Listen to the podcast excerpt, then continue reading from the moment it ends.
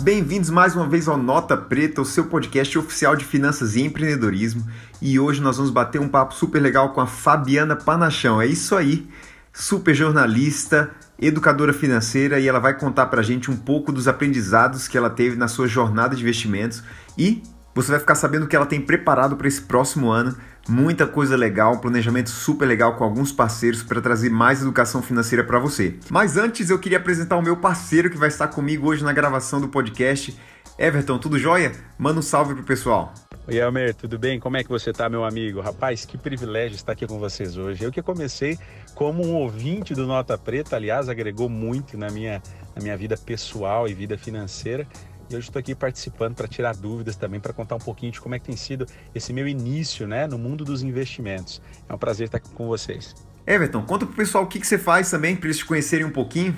Legal, Elmer. Bom, eu, eu sou professor, né? Me formei em 2009 ah, no curso de Educação Física. Eu costumo dizer que é o melhor curso do mundo. depois eu fiz pedagogia, depois eu fiz alguns cursos de especialização em gestão educacional. Então eu atuei como professor, mas já faz aí uns 13 anos que eu trabalho como administrador escolar. Estive nos últimos quatro anos vivendo nos Estados Unidos, lá trabalhei também numa instituição de ensino no meio do deserto do Novo México. Uh, me formei eh, em capelão pela polícia de Nova York e estou agora em Belém do Pará. Hoje eu coordeno uma, uma rede de escolas privadas aqui em Belém e também no estado do Amapá.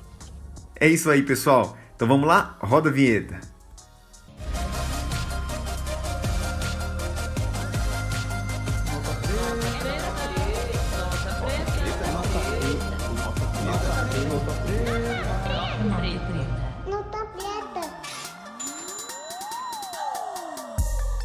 É isso aí, pessoal. Eu tenho a satisfação de apresentar para vocês Fabiana Panachão, uma super jornalista. Vocês sabem, ela tem feito uma carreira brilhante aí nas maiores redes de televisão do Brasil e tem iniciado um trabalho nos últimos anos de educação financeira para ajudar muita gente e tem coisa muito boa vindo por aí. Tudo bem, Fabiana? Tudo jóia, Elmer. É um prazer estar com vocês aqui, conversando com a sua turma e atualizando aí todas as minhas andanças nesse 2020. Pois é, olha só, já, já deixou a deixa perfeita para a gente começar aqui, Fabiana. A gente passou por um ano maluco e eu sei que você, como super jornalista, uh, está agora no mercado financeiro, super educadora financeira, e eu queria aproveitar para entender isso um pouco antes da gente entrar em educação financeira. Conta um pouquinho para a gente da sua jornada, as suas ambições como jornalista e como que isso se cruzou com a educação financeira, pode ser? Pode. Nossa, é, é, senta que lá vem história, mas eu vou tentar focar bem nessa parte da transição, né? Então, eu sou jornalista formada há 16 anos, esse ano completa 16 anos de formada.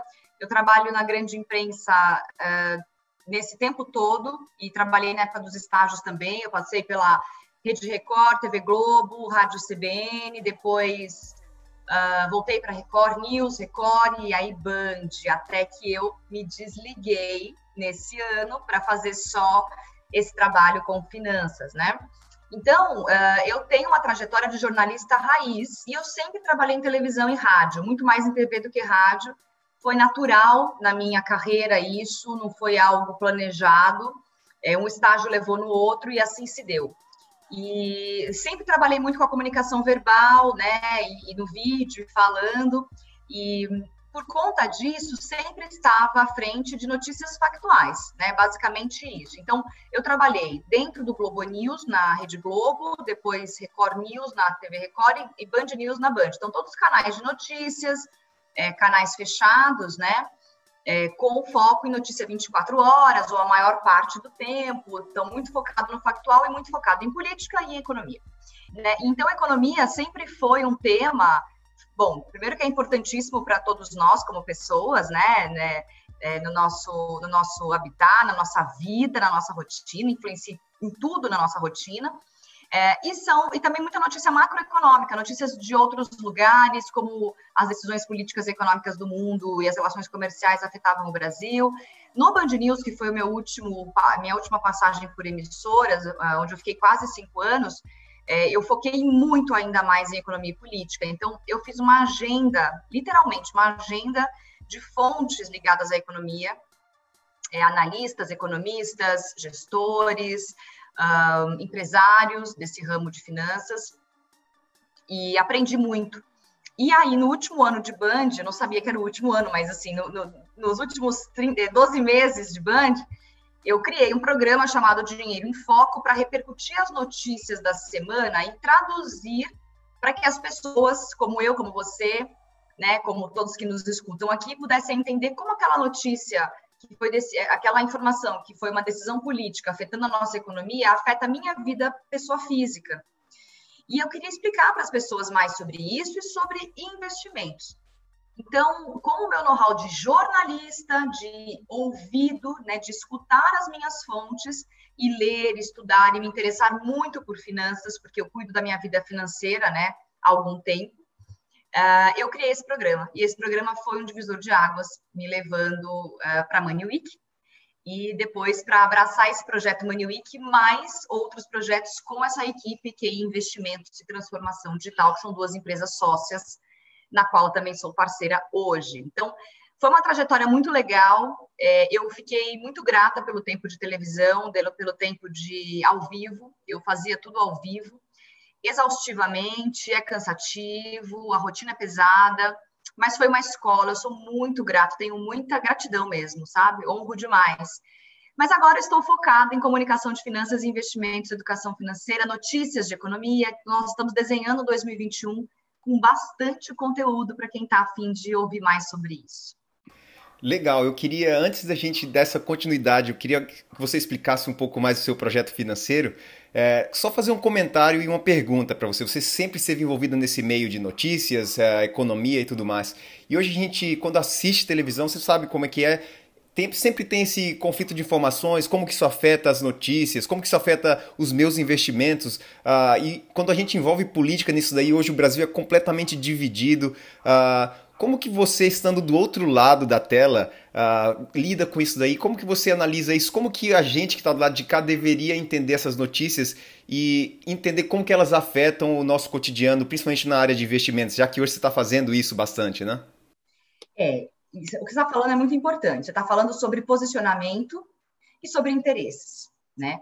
Todas as emissoras de televisão e todos os jornais impressos e as emissoras de rádio e todos os portais de notícias gerais e de finanças e economia são um negócio, né? Então, nós precisamos, como jornalista, eu tenho uma posição muito uh, neutra, porque o que interessa para o meu público não é saber o que eu penso, como, como jornalista na bancada, tá? O que eu tenho que fazer?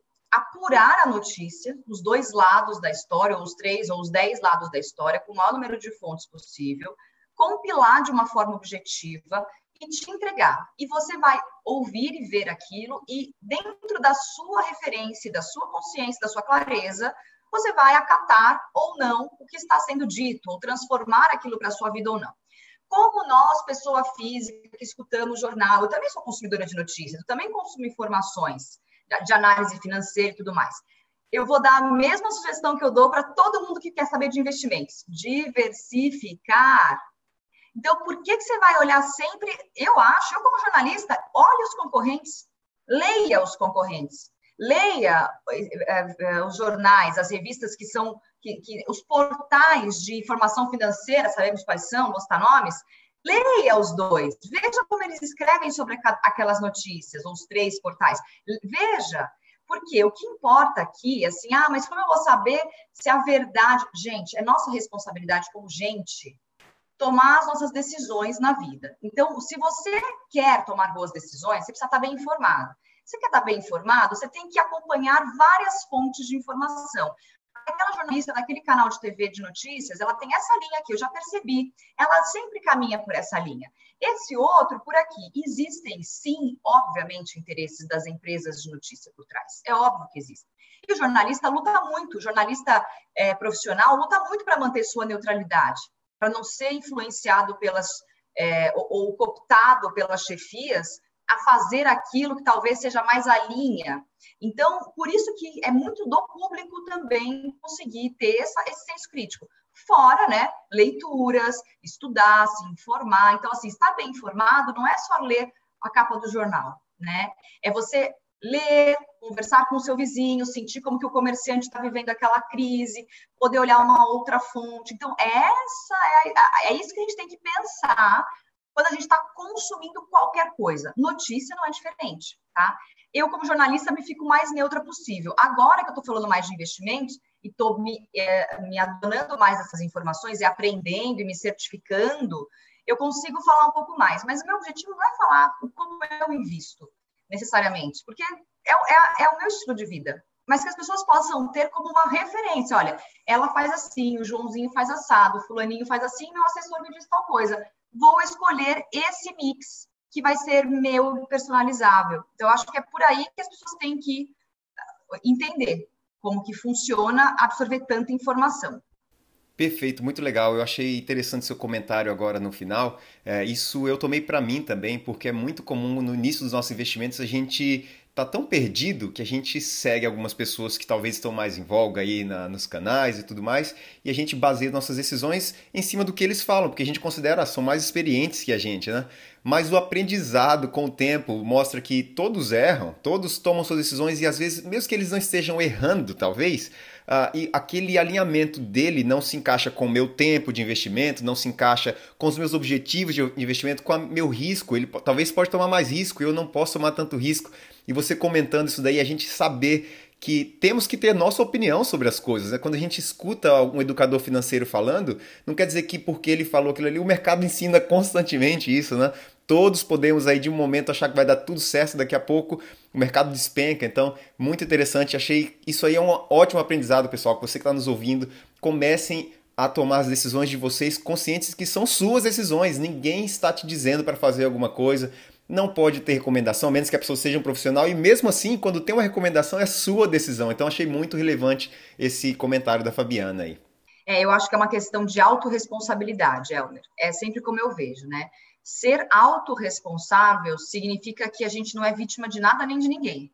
A gente assume as nossas responsabilidades e banca as nossas escolhas. Óbvio que ter bons orientadores e boas fontes de informação, e jornalistas comprometidos, e educadores financeiros comprometidos, melhor. Então, por isso eu olho é, para um leque de opções e escolho aqueles que vão conversar mais comigo. E é por isso que é tão importante ter pessoas como você, como eu e como tantos outros comunicadores, influenciadores, pessoas que estão na mídia falando sobre finanças, porque às vezes não bate com a minha linguagem. A pessoa não, não conecta com a Fabiana, conecta com o Elmer, ou conecta com o Murilo Duarte, com a Ana, conecta, sei lá, com o Rico, com outras pessoas, com a Nath Finanças, com a Nath Arcur, enfim.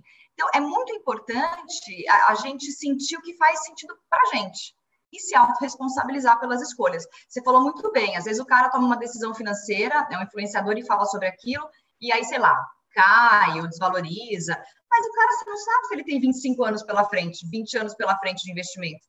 Quanto ele aguenta de estômago, quanto ele tem estômago para aguentar. E você, se você não tem? Então, não é, é, né? É igual o remédio. Você vai no médico, mesmo você tá com gripe, eu também, você toma um remédio, eu tomo outro. Eu sou alérgica, você não é. Você entende? Então, a gente tem que ter essa autorresponsabilidade de assumir as nossas escolhas. Fabiana, eu abri aqui o microfone porque eu, eu, eu, o que está falando aí, eu tô, você está falando e eu estou te gerindo de uma forma muito pessoal, né? Eu até vi em um dos seus stories, você fez uma pergunta para as pessoas que te seguem lá. Você já está conseguindo interpretar notícia é, é, e avaliar as ações, porque eu falei, uau, eu acho que esse é o grande problema de quem está começando. Porque às vezes a sensação que eu tenho, Fabiana, é, é aquela sensação de quando você está num supermercado e você está numa fila e ela está enorme, né? Aí você fala, não, eu vou passar para a fila do lado porque ela está menor. Aí você vai para a fila do lado, ela para de andar e a outra continua andando. E aí você fica migrando de ação para ação para ver se dá certo uma hora, né? E quando você disse, então, sobre a diversificação de informações, de notícia. Talvez isso consiga ajudar a gente a ter uma visão mais clara de onde é, nós deveríamos começar ou como deveríamos começar. E foi muito interessante, o Nota Preta, o podcast Nota Preta, me ajudou muito a começar o conteúdo, porque eu comecei do zero, sem saber nada, e falei, poxa, é algo que eu preciso interagir um pouquinho mais. E no começo foi isso. Eu ligava para um, falava com o Elmer, Elmer, o que, você acha disso? E aquela velha frase, né, no final, isso não é uma recomendação. E você vai percebendo depois que há um estímulo de quem já está no mundo dos negócios, né, de fazer você realmente investigar, de você estudar, de você ter autonomia de escolha, para que você não fique à mercê da opinião dos outros. Né? Então, eu acho que é super relevante esse movimento é, é, e as ideias que você está trazendo hoje, porque essa autonomia que você hoje está propagando é que vai fazer o sucesso pessoal da gente, né? Para a gente chegar no futuro e dizer, oh, não deu certo por causa disso, ou foi aquela indicação que não foi legal, né? Eu acho que isso é bacana. Everton, muito legal o seu comentário e isso me traz, isso me traz uma nova, um outro, outro insight de sugestão para quem está acompanhando esse podcast, é, que é muito importante, principalmente para quem está começando. Então, além de acompanhar o noticiário político-econômico, né, porque o que acontece na Câmara, no Senado, nas decisões do Ministério da Economia, o próprio, no próprio governo, afetam né, a, a, a situação econômica do nosso país. Digamos que você está começando, você está acompanhando as notícias e você quer saber mais sobre, por exemplo, como uh, essa notícia afeta o, os investimentos no Tesouro Direto.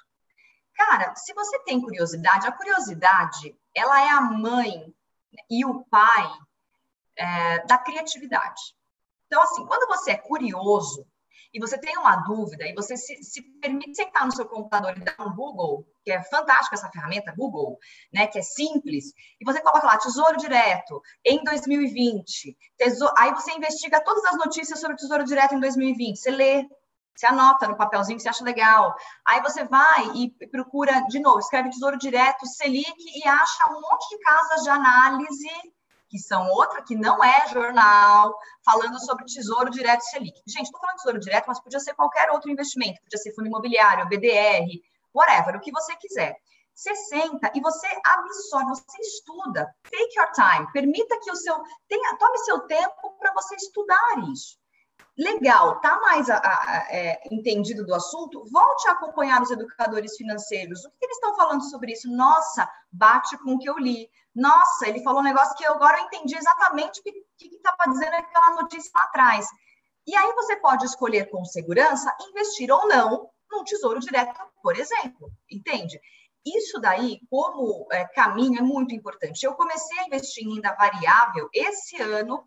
Na verdade, eu estava falando assim para todo mundo que foi esse ano em janeiro, mas eu fui olhar minhas notas de corretagem, foi em dezembro. Então, foi em dezembro de 2019, mas foi assim, do, do dia 15 em diante.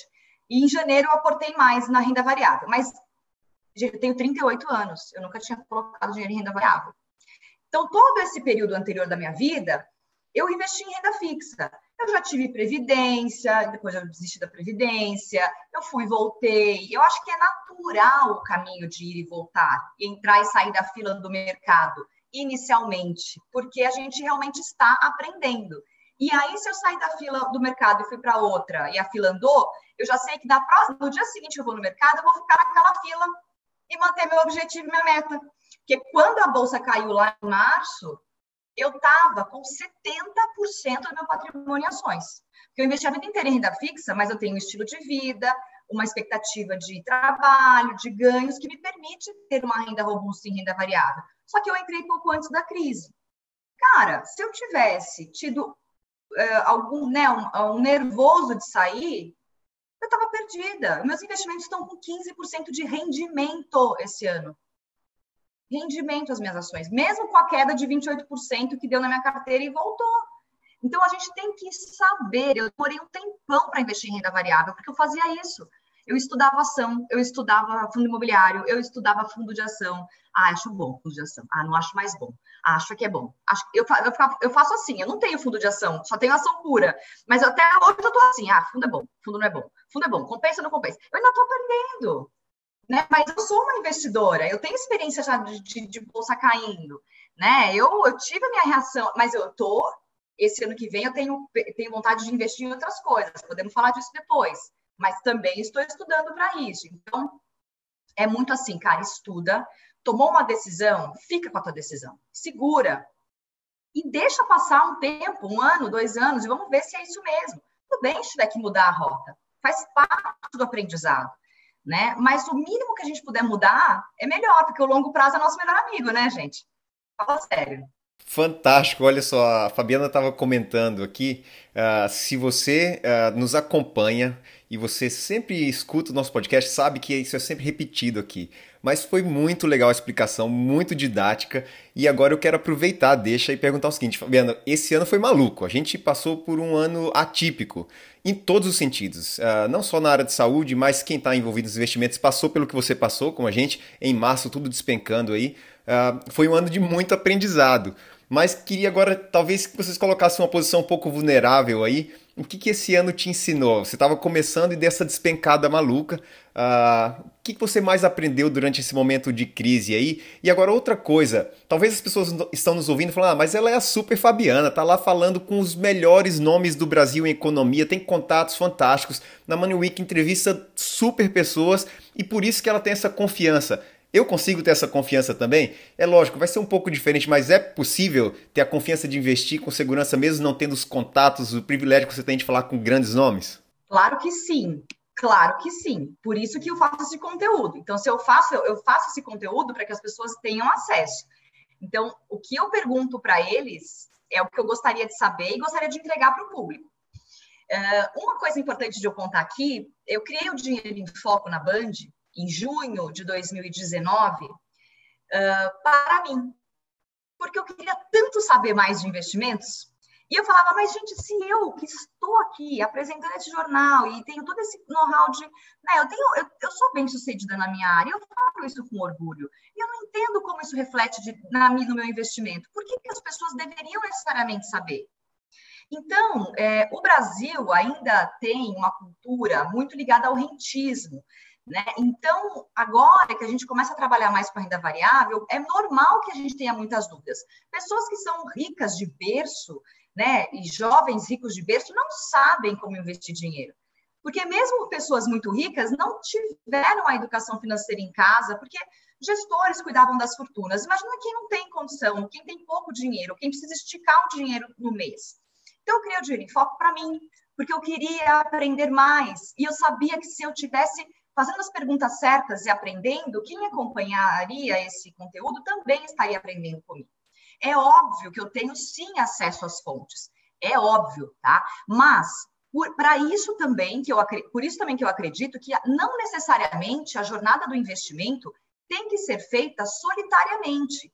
Você pode estudar e investir sozinho através do seu, né? Não importa se você quer fazer sozinho, mas saiba que você talvez vai andar um pouquinho mais devagar, porque você não é um especialista e você vai ter que dedicar horas do seu dia, além do seu trabalho, do seu relacionamento é, amoroso e familiar, se você tem filhos, para dedicar aos estudos.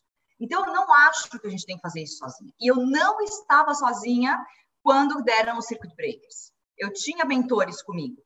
O que eu digo quando não está, quando eu digo não estar sozinho, eu digo, tenha um assessor de investimentos. Por que não? Não tem nenhum preconceito em ter um assessor. Ou assine uma research, né, e tenha acesso a uma casa de análises com quem você pode trocar um e-mail, ou entrar num chat, ou um grupo de Telegram. Você não tem que fazer isso sozinho, tá? Então, você pode sim. Sobre os aprendizados de 2020 em relação a investimentos, é, eu aprendi que eu fiz a escolha certa. Porque eu, eu, olha, gente, eu sou uma pessoa lenta, eu demoro, tá? Eu não sou uma pessoa, eu sou muito assertiva, muito pontual, muito direta, mas para tomar uma decisão de cunho uh, grande, como, por exemplo, onde eu vou colocar o meu dinheiro, suado dinheirinho, eu levei um tempo, tá? Então, eu aprendi que é, tudo que eu aprendi antes me serviu. Eu entendi no estômago o que era contar com o longo prazo. Porque por que, que eu comecei a investir em ações? Para ter uma liberdade financeira e uma aposentadoria. Qual é o prazo que eu me dei? 25 anos, da, do ano passado até, né, de dezembro do ano passado em diante. Pode ser que eu consiga fazer isso antes, eu espero que sim, tá? Mas são 25 anos. Por que é que eu acho que uma crise, por mais de pancada que tenha sido, é, não vai é, ter uma resolução em algum momento dentro de 25 anos? Outra coisa, é, é, óbvio que o meu patrimônio não é tão grande assim. Eu tenho um patrimônio legal, mas eu tenho um patrimônio imóvel, né? E o resto do patrimônio líquido não é tão grande. É um bom patrimônio, não quero abrir mão dele, não quero perder. Mas eu sabia que se desse qualquer problema, eu ia trabalhar de novo, eu ia reconquistar.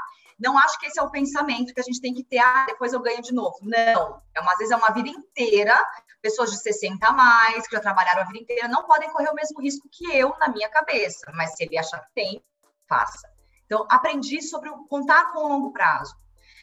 Aprendi que é um dia por vez e que mercado tem todo dia. Ah, mas eu vou perder a chance de comprar na baixa, né? Eu comprei mais no circuit breaks. Eu não só segurei no estômago e falei, eu vou comprar mais um pouco. Eu peguei aqui um dinheiro e comprei mais na baixa. Você também comprou, né, Almer? Tô ligado.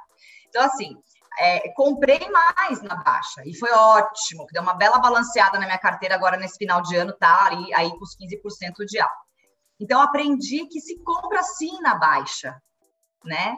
Que, que tem que ter reserva de oportunidade, não é só de emergência para quando dá um problema, é oportunidade, pegar uma porcentagem do que você vai investir todo mês, sei lá, se você vai investir mil reais por mês, pega 200 reais e põe na reserva de oportunidade, investe os 800, porque mercado tem todo dia. Você comprou um pouquinho desses 800 de uma ação, mês que vem você vai comprar um pouquinho mais, que ela está com o precinho um pouquinho menor. Ah, mas aqui eu comprei mais lá, tudo bem, todo mês a gente vai comprando um pouco. Caiu, pega a reserva de oportunidade, compra mais. Então, eu aprendi na prática, eu comprovei que eu já sabia, né? Agora, eu sei tudo? Não. Eu estou longe de saber tudo. Eu tenho ações super básicas, ações robustas que pagam bons dividendos por enquanto. Foi o que eu fiz no meu primeiro ano. No segundo ano, eu vou ter outras coisinhas. Eu vou comprar outras coisinhas, né? E assim a gente vai trilhando o caminho do investimento, de se tornar um investidor. Eu não me formei em jornalismo e sentei numa bancada de um jornal de, é, de, de profusão nacional no horário nobre e apresentei o jornal como eu faço com 15 anos de carreira. Não existe. Por que, que eu seria uma investidora Warren Buffett com um ano de, de investimento em renda variável? Que pretensão que quem consegue atingir um negócio desse. Então, devagar e sempre com muita informação e fazendo os ajustes necessários de acordo com as, as informações que chegam, a sua necessidade. Eu acho que é um negócio assim, é igual cuidar da saúde. Você não faz exercício físico uma vez por ano para se manter fit e saudável. Você faz todo dia, cada um dia sim, um dia não. Você cuida disso, certo? Por que você vai fazer diferente com os seus investimentos? Essa é a minha filosofia. No nosso terceiro episódio, conversando com Saulo Godoy, ele comentou exatamente a mesma coisa. Falava o seguinte: uh, é como escovar os dentes, né? Você não fala o seguinte, eu vou esperar ter uma cárie para escovar os dentes. Você escova o dente todo dia para poder, uh, no final, não ter problema, investir a mesma coisa.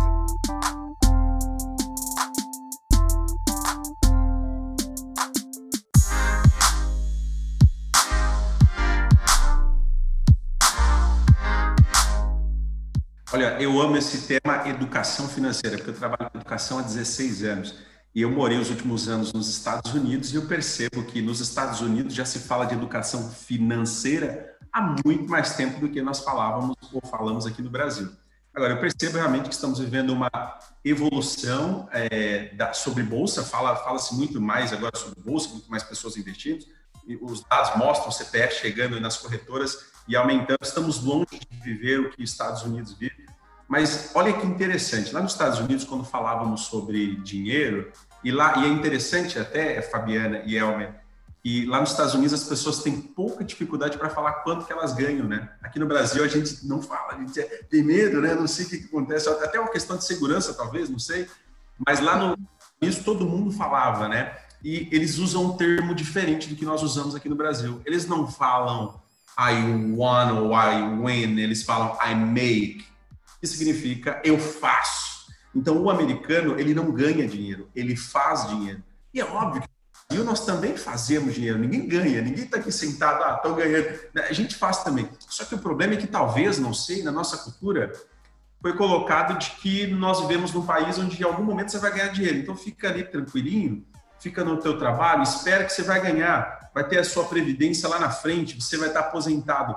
Só que chegou em algum momento as pessoas, e isso é maravilhoso porque a informação está muito mais democrática agora, né? Antes uma pessoa detinha todo o conhecimento e você tinha que ir até ela. Hoje é como você disse, né, Fabiano? Você dá um Google e você tem tudo. O teu próprio é, é, é, Instagram tem muita coisa bacana ali.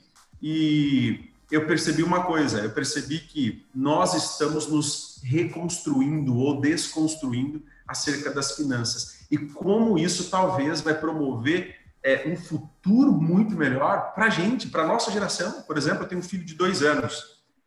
É, e eu estava falando com o Elmer esses dias, e até fiz um vídeo sobre isso. Aos 18 anos, Fabiana, sabe o que eu tinha? Eu tinha dívidas aos 18 anos. Porque não tinha, eu tive zero educação financeira. Ninguém chegou e disse: olha, você tem que poupar isso, você tem que ter tua reserva. Ninguém falou. Aos 18 anos eu tinha dívidas, imagina, né? Eu estava começando minha vida, era para estar tá tudo bem. Aí o que, que eu fiz? Meu filho tem dois anos, eu criei uma carteirinha para ele. Comprei duas ou três ações, fiz ali um, um, fundo imobiliário também, porque aos 18 anos eu quero entregar para ele investimentos. E é óbvio, eu quero trabalhar essa educação financeira com ele, para que aos 18 anos ele já tenha condições e autonomia para gerenciá-la, né? É, porque você disse um negócio interessantíssimo no teu story, até anotei aqui, ó. Qualquer dinheiro é bom para investir. Eu amei isso, porque Mas não às vezes a gente achava que, não, eu preciso de ter lá 10 mil, 5 mil para começar o investimento. E não, né? A gente sabe que você pode começar aqui, agora, com quanto você tem, a despeito do tempo que você está, né? E olha, é verdade, tá? Qualquer dinheiro é bom para investir. E qualquer dinheiro a mais que entra no meu bolso é bom. Não importa se, se forem centavos, um real, dez reais. Você quer ter dez reais a mais todo mês? Quero. Por que, que eu não vou querer? Né? Então, é muito interessante. Eu recebi um dividendo esses, esses, esses meses atrás de uma, de uma empresa que eu tenho bem pouco, bem poucas ações. Aí entrou na minha conta 34 reais de dividendos dessa, dessa empresa. Aí eu peguei os 34 reais, entrei no home broker e escolhi uma ação que eu conseguia comprar quatro ações daquela empresa. Não era da mesma, era de uma outra, que eu já tinha posição. Aí eu comprei no fracionado quatro ações. Não é bom? Por que, que eu vou deixar? Ah, mas 34 reais, gente, não, não faz nada. Não é nada hoje, daqui 25 anos, entendeu? Vamos ver quem vai estar tá comemorando esses dividendos. E você fez muito bem, Everton, de fazer uma carteirinha de ação para o seu filho. Tem, muitas, tem muitos pais e mães, né, famílias, que estão cuidando disso, já fazendo, porque a criança é, ela tem uma vida inteira pela frente. 18 anos é um mega longo prazo legal inclusive para se colocar é, dinheiro em ações de possível crescimento, de ações de, de, empresas, de smalls, ou de empresas que podem dar né, um, um boom, enfim, vocês, é, porque tem tempo de ver se vai crescer ou não, se vai recuperar ou não, e lá na frente você pode até vender se você quiser e comprar uma robusta que paga dividendos, não sei, mas dá até para pensar no, com, a, com a criança igual a empresa que acabou de abrir. A empresa acabou de começar, é, ela tem uma, uma, uma perspectiva de crescimento, está num setor legal, sei lá, tecnologia, por exemplo, e você bota lá a empresa que é de cinco aninhos, a empresa, o filhinho tem dois, e a empresa vai crescendo com o teu filho, né? E assim, é óbvio que você vai ter que estudar os setores e tal, mas é uma, é uma estratégia muito legal, né? Que vai ensiná-lo o valor é, do poupar, o valor do tempo. A própria Luiz Barsi, eu, te, eu já entrevistei a Luiz algumas vezes, eu adoro a Luiz, ela é uma amiga querida. E a, na Money Week desse, dessa edição de agora, a terceira edição, eu tive a oportunidade de entrevistar o seu Barsi junto com ela. E foi para mim, assim, o ponto alto, porque eu tinha muita vontade de entrevistá-lo e a gente sabe que ele já está bem velhinho e ele dedica o tempo dele para coisas bem específicas, né? E ele está correto em fazer isso, né? Em em aplicar o tempo dele naquilo que ele acha mais importante dentro da condição dele. E, e ele contou a história clássica de que ele deu para ela lá com 14 anos, que ela tinha carteira da Unipar, se não me engano, né? E ela recebia lá 300 reais, conseguia tirar 300 eh, reais como se fosse uma mesada. Cara, isso daí, é, quantos pais têm essa consciência, né? No Brasil, nós não temos educação financeira. Embora já seja obrigatório nas escolas, por conta de, de movimentos muito importantes que foram feitos recentemente, a gente não tem nem educação básica ainda é, decente para os nossos alunos em escola é, pública, municipal, estadual, né? Então, é uma luta de todos nós. É, todo mundo que fala sobre finanças com a boa intenção de sempre é, trazer as informações e, e incentivar os estudos, está fazendo transformação nesse país, de verdade, está ajudando a transformar a realidade das famílias, das pessoas, para que jovens com 18 anos não tenham dívidas como você tinha, por exemplo, por não saber, ou por ter eh, tomado decisões erradas, por falta de conhecimento e nada mais do que isso. Então, é um, é um movimento muito importante. Nós temos trilhões de reais na poupança, o que mostra que gente que tem muito dinheiro, que tem pouco dinheiro, não tem ideia sobre como investir. Recentemente, uma das minhas tias é, abriu uma conta numa corretora, eu incentivei para ela colocar o patrimônio dela lá e tirar da poupança. E ela me ligou antes, antes de fechar com o assessor de investimentos. É, ela me ligou assim: Fá, eu só queria ter certeza se tem que abrir mesmo a conta na corretora. E por que essa corretora e não outra? E aí eu falei para ela, eu falei, esta corretora está ligada a este agente autônomo. Se você quiser fazer uma pesquisa maior, eu te indico outros lugares. E você tem outras corretoras, mas sim, vai, vai ter que ser numa corretora, não vai ser num banco grande. Né? Você fez assim a vida inteira, agora a gente vai fazer diferente. Né? E é normal você estar nervosa. Você tem mais de 60 anos, é normal porque você não está, você tem menos tempo, por exemplo, do que uma pessoa como eu para investir, trabalhar com e fazer e fazer dinheiro, como os americanos falam, make the money, né? E você tem que ter uma segurança. Então, ela se tranquilizou, falou, você está falando, eu vou fazer. Então, é muito importante esse papel de transformação, e eu acho que toda e qualquer pessoa que tenha um pouco mais de informação do que aquela que não tem, deve compartilhar, deve fazer o trabalho de teia, porque por mais que a gente fale para muita gente, às vezes você está falando uma multidão e um conseguiu absorver aquilo, e esse um levou para dentro de casa e ele, ele dissipou isso entre os familiares. E esse um dos familiares também fez, e, disse, e você está entendendo? E é uma teia. Então, é nossa responsabilidade como sociedade, como brasileiros, é, ajudar as pessoas do nosso país a terem mais conhecimento e mais informação. Porque a gente pode ficar sem nada no banco, sem uma roupa no corpo. O conhecimento que eu tenho na minha mente, ninguém vai levar de mim. E é ele que vai fazer com que eu, eu, eu tenha a vida que eu sonho ter, construir a vida que eu sonho é, viver, né? Então, é muita responsa, eu acho que é uma responsa de todos nós, não só de quem está falando sobre isso. A gente aproveitando aqui a deixa sobre educação financeira, Fabiana, você uh, participa nesse ambiente e a gente sabe que por muitos anos isso foi um ambiente muito masculino. A gente vê agora um crescimento muito forte de mulheres nesse universo de investimentos, na bolsa principalmente. Né? Uh, como que você enxerga a sua posição? Você se torna uma modelo para outras mulheres que estão começando nesse ambiente. Né? Como você enxerga agora o posicionamento das mulheres entrando agora para esse universo e o que você espera do futuro uh, nessa, nessa questão?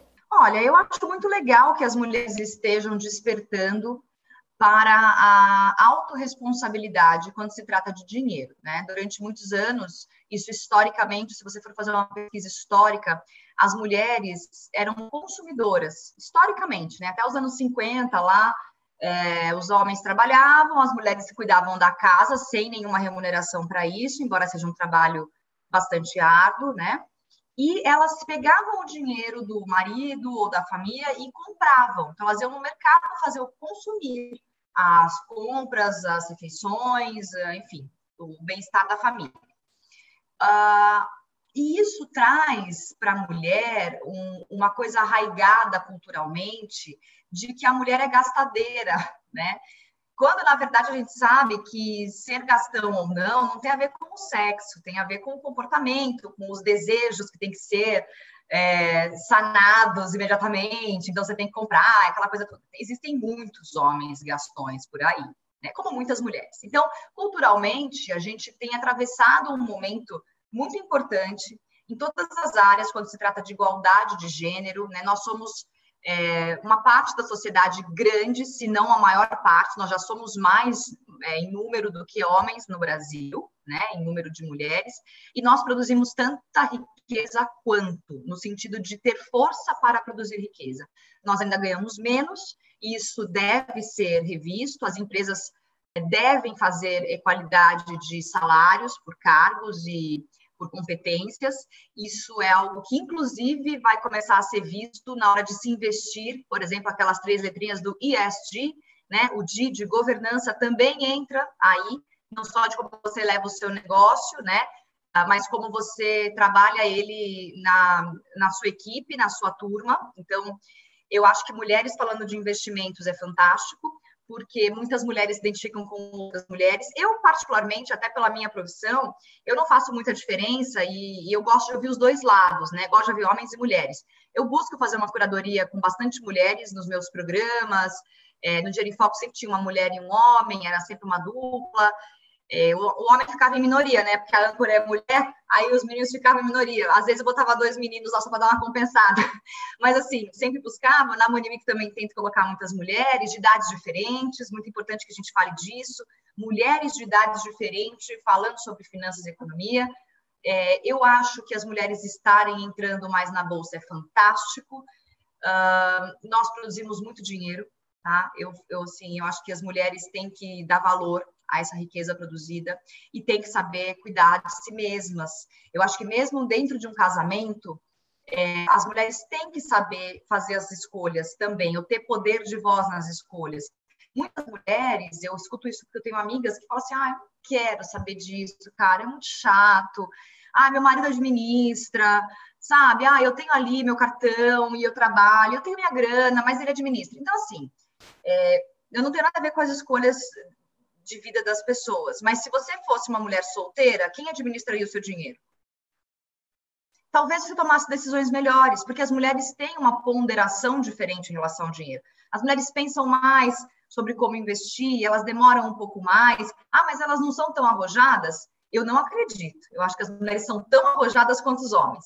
Mas elas têm uma preocupação, às vezes, às vezes a mãe é solo, mãe solo, não tem um parceiro junto, cuida sozinho o parceiro não arca com as dívidas, as consequências da, dos pagamentos mensais das crianças, ela tem uma preocupação maior de não faltar. Então, existem decisões que as mulheres tomam, que também é cultural, e que está melhorando cada dia mais, né? Eu sou uma, uma, mulher que investe, eu invisto no modelo agressivo, eu já tenho 80% dos meus investimentos em renda variável, porque eu tenho essa possibilidade. Né? E eu quero que mais mulheres comecem a ver que mesmo tendo um bom parceiro, ou um pai que entende do assunto, ou um irmão que também gosta disso, que ela também pode se apoderar das informações e escolher, porque na hora lá do vamos ver, do final da vida, ou com 70 anos, poxa, será que meu patrimônio não podia ser maior? Será que eu queria ter mesmo cinco apartamentos e, e não, e em vez de fundo imobiliário, hein? Será que eu não devia ter esse dinheiro líquido? Será que esse será que eu devia ter ação no exterior, um pouco de ouro? Será que que essa decisão que o meu pai tomou, porque ele é um homem dos anos 50, com todo o respeito do mundo pela experiência e vivência, mas é um homem, uma minha tia, uma mulher dos anos 50, questionando se entra na corretora, será que essa é uma decisão para mim, que sou uma mulher dos anos 80 e estou vivendo já no século 21 e vou viver muitos anos? Então, nós mulheres temos que nos responsabilizar. Gente, não é sobre ser homem ou mulher, é sobre ser gente somos gente, temos que nos responsabilizar. Eu faço tanto dinheiro por ano, ralo para fazer esse dinheiro, né? Por que, que eu vou delegar ele para outra pessoa cuidar? Eu não vejo sentido nisso. Quem vê, que bom, vai em frente, mas não abra mão de pelo menos saber onde está o seu dinheiro. Aonde, por que estão alocando esse? Pergunte, pelo menos questione, entende? Eu acho que é. Eu tenho uma posição bem rígida quanto a isso, assim. Eu sou bem rígida quanto a gente ter que se bancar e se responsabilizar. Mas se alguém cuida, questione, saiba fazer as perguntas certas para o seu gestor, para o seu assessor de investimento. Saiba o que perguntar para ele. Saiba conversar, não de igual para igual, porque o cara é um mega especialista, mas saiba fazer as perguntas certas. Traga para ele a sua realidade. Fale, ó, oh, daqui a 10 anos eu quero ser mãe. Ou eu nunca vou ser mãe, mas eu quero adotar uma criança. Ou eu quero morar fora do país. Fale para ele. Não deixe as decisões serem tomadas sem você ter a tua mão ali também. É esse recado que eu dou para as mulheres. Eu falo muito, vocês têm que me cortar, viu? Para mim foi direto ao ponto, eu achei muito interessante sua colocação. Olha, eu sou casado, tenho dois filhos também. Uh, no caso, eu escuto, eu converso muito sobre isso com a minha esposa. Uh, já vi colegas que, por exemplo, valorizam a, a, o trabalho da, da, esposa, da mulher e falam o seguinte: olha, eu vou pagar um salário para você para estar tá cuidando dos filhos, porque você não está fazendo isso para ajudar a nossa família, você optou em fazer isso. Ela, minha esposa, por exemplo, optou em parar de trabalhar, ela é uma enfermeira muito capaz, optou em parar de trabalhar para cuidar e educar os meus filhos. O valor disso é tremendo. Eu não conseguiria fazer. A gente está vendo aí o pessoal nessa pandemia louco porque está com os filhos em casa, os pais não conseguem trabalhar e as mães sempre fizeram esse trabalho que é muito, muito mais difícil do que o meu. É, eu tenho que assumir. E além disso, um outro comentário que você fez que eu acho muito relevante é a questão, por exemplo, e se eu daqui a um ano, dois anos vier faltar? Eu não estou mais para cuidar dos investimentos eu eduquei minha esposa, ela vai passar todo essa, esse valor que ela tem investido para quem cuidar. Vai ser um pai, é, alguém que talvez não gosta de investimentos, que não está atento. É, então, o que, que é a responsabilidade de talvez simplesmente não educar as mulheres? Então eu vejo isso eu converso muito com ela sobre isso. Eu falo, olha, tem que ser algo que você, como você comentou, Fabiana, tem que ser algo que você pelo menos entende, para você não ir no banco e falar, olha, eu quero guardar meu dinheiro e o gerente não te enganar. Então, para mim isso é super, super relevante e eu agradeço pelo seu comentário. A gente gosta de comentar sobre isso no podcast porque eu acho que o valor disso é tremendo, né? Sim, eu acho que é algo é, que é fundamental. Acho que o Everton quer fazer uma pergunta. Na verdade, eu quero até é, agregar esse flow, porque eu achei tão fantástico, porque, veja, aos 18 anos eu tinha dívidas, eu casei aos 21, eu casei com uma mulher extremamente organizada financeira, financeiramente, uhum.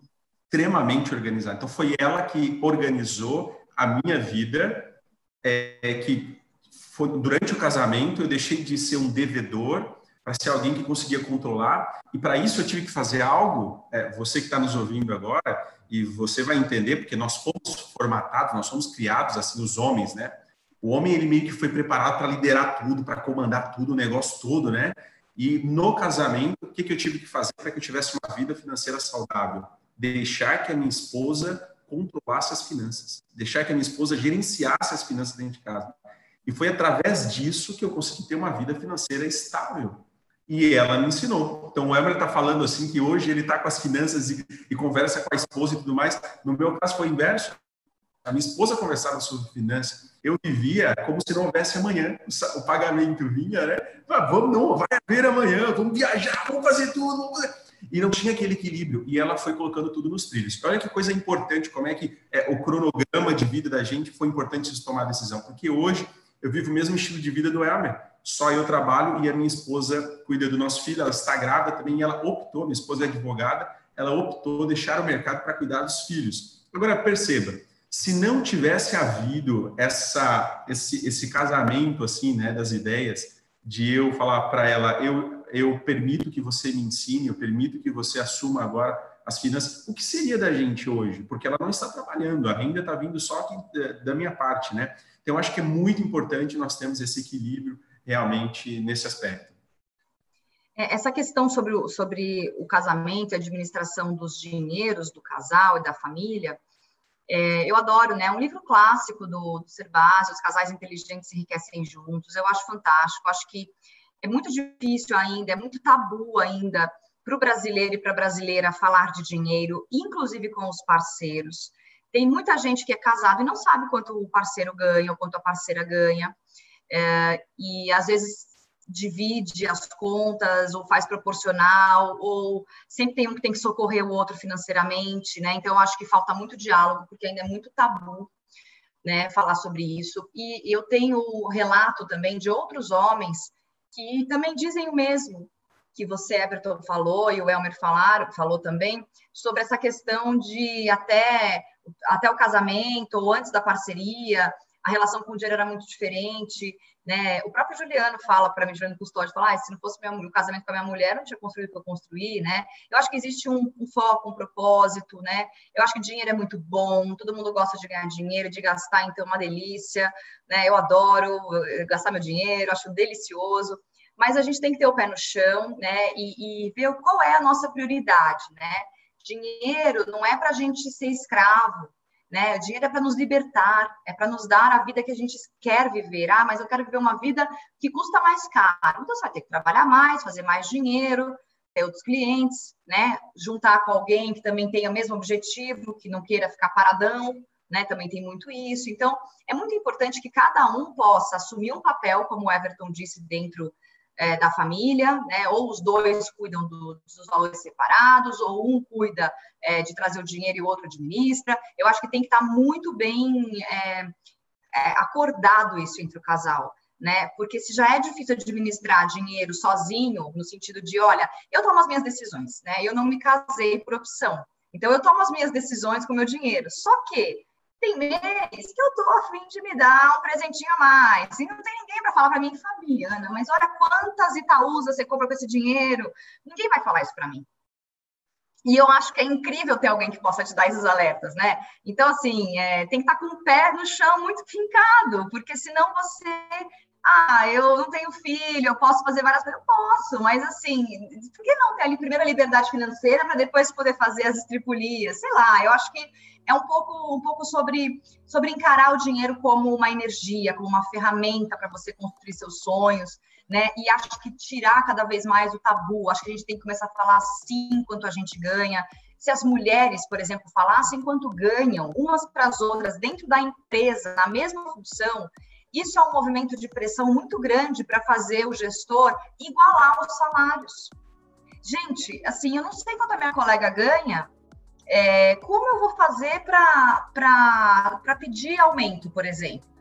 É, eu, eu já passei pela situação de pedir aumento, entregando um, um valor muito maior do que eu estava recebendo já naquela altura do campeonato. E assim, é uma luta, né? E, e, é desigual mesmo. Então, se a gente não fala sobre, você não tem nem como fazer a comparação, né? Se a gente não fala sobre dinheiro de uma forma mais. É, tratando como simplesmente dinheiro, não é sobre ser melhor que o outro, não é sobre ter mais que o outro. Olha como eu sou bom, como eu sou competente, você não é. Não é sobre isso é só sobre ter, é só sobre valores. Vamos falar sobre valores? Quanto custa esse ofício? Essas horas, essa venda de horas para realizar esse ofício? Puxa, mas eu ganho menos para fazer o mesmo ofício. Por quê? Por que, que eu não posso ganhar igual? O que está errado? Então, as empresas também têm que começar a entender que esse mundo, esse momento de é, deixar o dinheiro embaixo da, do tapete, isso está acabando. E espero que acabe, que sacuda o tapete, que vá poeira para tudo quanto é lado, que derrite em todo mundo, todo mundo fica espirrando desesperado, porque tem que limpar essa bagunça. E eu acho que está longe de chegar num lugar igualitário. Eu acho que eu ainda não, acho que eu morro e não vejo isso acontecer em relação às mulheres, mas eu acho que caminha muito. E o que eu puder fazer para transformar isso, e, e isso é um movimento, gente, que inclui os homens né? Eu nunca acreditei num movimento de igualdade de gênero, né, em todos os sentidos, sem a participação dos homens, porque é, nós precisamos estar juntos e isso todo mundo tem a ganhar. O país tem a ganhar. Nossa economia vai ter mais dinheiro rodando, vai ter mais gente consumindo, vai ter mais emprego, vai ter mais, vai ter mais confiança, né? Então, a gente tem que fazer esse trabalho juntos e, e é para ontem. Eu não vou ver, talvez, isso realizado 100%, mas eu espero poder colaborar bastante. Pessoal, você que está nos ouvindo, você é parte disso, como a Fabiana eh, comentou, que a gente cria uma rede de mudança, isso necessita acontecer. Né?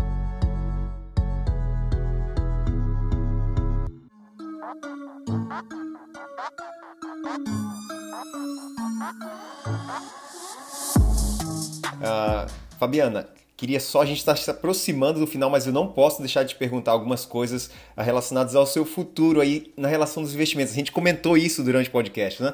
Você já fez essa transição para renda variável, está investindo em ações, começou com suas ações mais seguras, comentou. Mas e aí, e o futuro? É, tem vontade de passar talvez para algo mais uh, exterior, investir em metais? Como que você vê isso? E talvez, qual o seu conselho para quem está no mesmo momento que você? Olha, eu já uh, comecei os meus investimentos, mas ainda não expandi para outras coisas. Eu estou dando esse passo inicial ainda. Uh, conta para a gente um pouquinho. Isso é muito legal. Sim, é, o que eu vou fazer em 2021 é, eu vou olhar para minha carteira como ela está hoje. Ela tem basicamente bancos, saneamento, energia, é, bem pouco de construção e um pouco de papel e celulose, tá? O que tem na minha carteira hoje. Eu consigo dar uma enxugada né, nessa carteira é, realocando esses valores que eu vou enxugar nessas empresas que eu estou escolhendo manter, tá? Então, isso é uma uhum, coisa que eu vou uhum. fazer. Perfeito. Fora disso, eu pretendo incluir na minha carteira duas ou três ações é, com foco em crescimento, né? Porque eu tenho foco em dividendos na minha carteira hoje. Então, eu gostaria de incluir na minha carteira para o ano que vem duas ou três empresas com foco em crescimento, apostando na valorização destas ações, tá? E aí eu digo comprar ação pura novamente, tá? Isso é uma coisa. e manter aportando nas ações que pagam dividendos. A, a outra parte da minha carteira que eu quero olhar com carinho é uh, um fundo multimercado, né? Eu tenho CDB, hoje dois CDBs, um LC, Tesouros, Selic e IPCA, e reserva de emergência em CDB de liquidez diária 100% do CDI. Então, eu vou migrar para um pouquinho melhor, tá? Eu já tenho essas rendas fixas que têm um prazo de dois, três, quatro anos, mais a liquidez diária. Então, eu quero ter um fundo multimercado, porque eu acho que vai me ajudar na volatilidade. Então, eu vou manter um crescimento, mas eu tenho um pouquinho mais de escopo de colchão para volatilidade. Eu quero começar com ações no exterior, sim. Eu estou avaliando se vou com ETF ou se vou com BDR. Eu ainda não decidi. Uh, eu estou com uma tendência maior ao ETF. Eu acho que isso vai me trazer menos dor de cabeça e vai replicar um índice que eu acho interessante, que é o S&P. Mas estou avaliando ter um pouquinho disso na minha carteira. E gostaria de ter um pouco também de ouro, um fundo de ouro, também um pouquinho como espécie de colchão. Não descarto a possibilidade de fundo de ação, não descarto de um, criptomoedas, que eu acho que é interessante, mas embora eu acho, né, é, tem que estudar, não descarto essas rendas variáveis, mas eu pretendo expandir um pouquinho. Com certeza um fundo multimercado, com certeza ações no exterior, com certeza duas ou três ações de crescimento, para começar a diversificar o meu cardápio, né? E sempre de pouquinho, não vou tirar nada do que eu tenho, é dinheiro novo que eu vou trazendo para colocar nesses lugares que eu acho que vai me dar um pouco menos, um pouco mais de solidez e diminuir a volatilidade. E eu não falei dos, dos maravilhosos fundos imobiliários, tá? Mas eles também estão na minha lista. É, eu estou avaliando se eu vou manter o meu imóvel ou se eu vou trocar o meu imóvel por, a, por cotas de fundos imobiliários. Então, isso também está no meu radar para 2021. O IGPM deve cair no ano que vem, né? Foi um IGPM muito alto esse ano. Vamos ver como fica ano que vem. Então, tudo é uma questão de seguir as notícias, avaliar o momento, ver o que, que cabe para mim, o que me traz segurança. Ah, mas eu tenho um apartamento meu. Ah, talvez eu fique com ele, então, alugando. Estou alugando bem. Vamos deixar, vamos avaliar. Mas eu tenho um caminho ainda, gente. Eu quero fazer muita coisa ainda. Mas eu acho que o, o que, o que vai, o que é o grosso para mim são as ações. A hora que você perde o medo, porque você entende qual, como funciona, é, o retorno é muito bom. O retorno é fantástico. Eu tive 15% de retorno, gente, uhum. em ano de pandemia, para uma pessoa que começou hoje, ontem. Sim. Acho que foi bom, vai. Opa. Acho que, deu, acho que deu certo. Deu, deu super certo, pessoal. É isso aí, olha. É, e se você começar nos investimentos e não tiver o retorno da Fabiana, não é hora de desistir, busca ajuda. Uh, isso daí não é de uma hora para outra, esse conhecimento que ela tem compartilha, mas você pode buscar acompanhando as redes sociais da Fabiana. Uh, tem muita informação legal e você vai se sentir mais seguro para tomar suas decisões. Ela comentou várias coisas aqui, por exemplo, é o fato de iniciar em um fundo multimercado. Por que será que a Fabiana está fazendo isso? Né? A gente não vai conseguir explicar todas as coisas aqui, o nosso podcast está próximo do final. Mas existe um motivo para isso. Por que ter renda fixa, né? O episódio anterior a gente começou, conversou com a Marília Fontes, então você pode voltar lá e escutar o episódio anterior com a Marília Fontes explicando tudo sobre renda fixa. Então existe um motivo para cada movimento desse que a Fabiana está comentando e a gente acha isso muito legal e vocês deveriam buscar. É tanta coisa que não vai dar para passar por todos aqui. Mas talvez, uh, Fabiana, um pouquinho aí essa questão entre BDR e ETF, você pensa talvez uh, em aplicar diretamente no exterior através de uma corretora brasileira? Por que, que você está talvez tendendo a mais ter BDR e ETF, manter o seu dinheiro em real? Ou talvez já considerou, olha, eu pensei talvez em colocar alguma coisa direto em dólar. O que, que você acha? Então, quando você fala de investir direto fora, né, tem a Avenue, que é a Avenue Securities, que é maravilhosa, conheço o Lee, conheço é, o uhum. Will, eles são muito bacanas, é, mas eu acho que eu, eu precisaria estu, me debruçar mais, estudar um pouco mais sobre isso, até uhum. por conta da questão do imposto de renda, tá? Eu sei que eles auxiliam em tudo, é muito fácil, eu já tenho essa ideia, mas eu ainda acho que eu tenho possibilidade de melhorar a, aqui dentro, né? Então, ter uma diversificação maior em reais ainda, e um pouco em metal, no caso do ouro, e experimentar, experimentar uhum. as, as ações no exterior, ainda com, com o BDR, com né, os recibos, ou o ETF. Perfeito. Mas é, eu tenho um amigo muito querido que me ajuda muito com os investimentos, que ele está estudando assim loucamente sobre, sobre é, comprar diretamente e, obviamente, com a Avenue, né? Que seria uma escolha muito acertada, eu acredito. Então, não descarto, tá? Não descarto, mas eu acho que eu vou ter que me dedicar muito. E esse é um ano profissional para mim, onde eu vou estudar mais e eu vou ter uma entrega muito grande de conteúdos no YouTube, no Instagram, no digital, né, basicamente, que é um universo gigante, além das Money Weeks e de outros eventos que vão acontecer também com esse foco em investimento. Então, eu tenho um, um ano bem cheio de trabalho e eu não quero perder o bonde, mas também é, entendo que eu vou precisar, eu não vou deixar alguém tomar essa decisão para mim. Então, é, se eu precisar levar mais um ano, é o tempo que eu vou levar. E aí eu continuo investindo em outras coisas, né? Como diz esse meu amigo, e eu já disse aqui, mercado tem todo dia, né?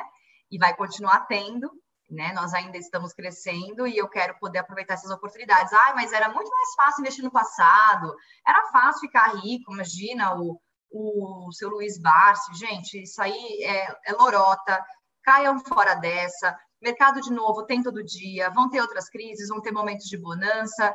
Então aproveitem, não se intimidem, ah, que agora não é hora, todo dia é hora, toda hora é hora. Não vai ficar comprando na alta, porque também, pelo amor de Deus, né? Aí dá um tiro no pé. Acho que minha carteira só teve esse rendimento de 15%, porque eu aportei bastante na baixa, tá? Então, não é porque eu sou uma pessoa que sou ultra mega expert, eu simplesmente segui a cartilha do beabá, do arroz com feijão. Compra a empresa arroz com feijão e compra na baixa e paga dividendo. Então, assim, gente, eu fui pelo caminho mais seguro, que é bem a minha cara fazer. E aí, com o tempo, eu vou aos pouquinhos dando umas abocanhadas maiores. Eu acho que é, quando a gente começa a investir, a gente começa até a querer fazer mais dinheiro para fazer mais, para engordar o bolo logo, né? Então, esse ano é uma que eu pretendo fazer bastante dinheiro é, e bastante conteúdo para continuar aportando. E vamos ver, quem sabe um dia eu consigo investir direto em ações americanas, mas com certeza a ação estrangeira está no meu radar, sim. É isso aí, Fabiana. Olha, eu vou dizer para você, esse bate-papo foi muito legal, foi muito é como se nós estivéssemos na mesma sala, né? Mas como a gente tiver, não foi, não foi ingênuo, foi muito gostoso, né? E que aprendizado. Eu acho que para mim o que fica do teu perfil e talvez até uma lição pessoal para mim é o teu network é muito bom. É, é, você entrevista e você se socializa com pessoas de grande, grande referência e relevância no mercado financeiro Brasil e fora do Brasil. Mas o que fica para mim é você tem a sua própria personalidade de investimento. Então, é importante ouvirmos todos, estarmos em todos os lugares, pra, até para ter cautela em algumas coisas, como você falou, olha, não compra na alta, isso aí, as lições básicas, né? Você criou, você tem o teu perfil Fabiana de investimento. E eu acho que ficou para mim é isso é, o Everton, perfil de investimento, é importante ouvir a todos, mas o Everton tem que ter o perfil de investimento dele, o Everton também, e eu acho que hoje ficou bem claro isso para a gente, Fabiana. Muito obrigado, viu? Imagina, eu que agradeço, muito bom estar aqui, colaborar com vocês e com o público de vocês, eu fico à disposição. É, quem quiser conversar comigo, eu estou sempre abrindo caixinha de pergunta no meu Instagram, Fabiana Panachão, Panachão com CH.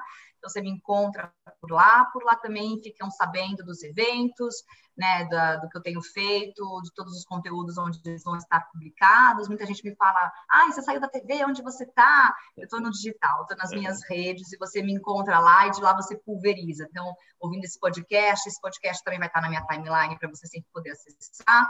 E eu espero poder é, contribuir ainda mais daqui para frente com mais e mais pessoas e nesses debates sempre muito ricos. Quero agradecer ao Elmer e ao Everton pelo convite. Muito obrigada. Privilégio, prazer. Pessoal, acompanhe a Fabiana.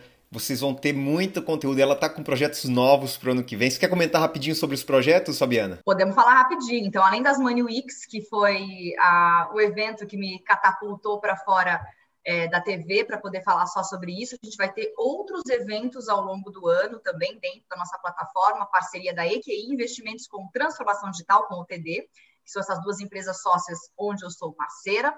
Vamos ter também conteúdos no meu Instagram, cada vez mais IGTV, cada vez mais lives, e também estarei no canal da Eu Quero Investir, que é o portal da EQI Investimentos no YouTube, também falando sobre investimentos. A gente vai focar bastante em produtos de investimento, para que as pessoas conheçam mais que produtos são esses, o que é uma BDR, o que é investir com ação no exterior, o que é, o que são os tesouros, que é a renda fixa, que, é, que vale a pena, que é importante na carteira. Então, vamos falar de produto e acho que vai ter também alguma coisa ligada a notícias de finanças. Tem muita coisa sendo desenhada ainda. É, eu espero ter um time cada vez maior comigo. Eu sou uma pessoa só, tenho um, uma pessoa que me ajuda é, e uma equipe das duas empresas por trás, mas eu quero que isso cresça, porque quanto mais gente falar sobre isso, mais gente tem a oportunidade de despertar para o universo financeiro e autorresponsabilidade com as finanças, e eu gostaria muito de fazer parte desse movimento cada vez mais. Maravilha, olha, obrigado. Eu queria te dizer obrigado aqui por todos que talvez não vão poder conversar com você. O que você faz pela educação financeira está com certeza impactando muita gente. Eu sei que você sabe disso, mas é difícil às vezes mensurar isso daí. Então eu queria deixar esse agradecimento a você, tudo que você tem feito. Obrigado por esse bate-papo com a gente. Espero que no futuro a gente volte a se falar e gravar mais uma vez aí. Estou à disposição, contem comigo, me chamem quando precisarem, podemos fazer live, outras coisas também no, na internet que é bem legal e a gente não tem dimensão mesmo, mas o importante é focar no trabalho, executar o trabalho, que ele bem feito, ele se dissipa e aí a nossa tarefa está cumprida. Eu acho que é, é sempre focar no, na execução e na entrega. O resto acontece naturalmente. Isso é muito, muito bom. E eu espero poder continuar nesse movimento. Perfeito, pessoal. É isso aí. Espero que vocês tenham gostado do nosso bate-papo com Fabiana Panachão. Sigam elas, a gente vai deixar aqui embaixo todos os dados das redes sociais da Fabiana. A gente vai aí terminar por aqui. Muito obrigado por ter acompanhado a gente. Até a próxima.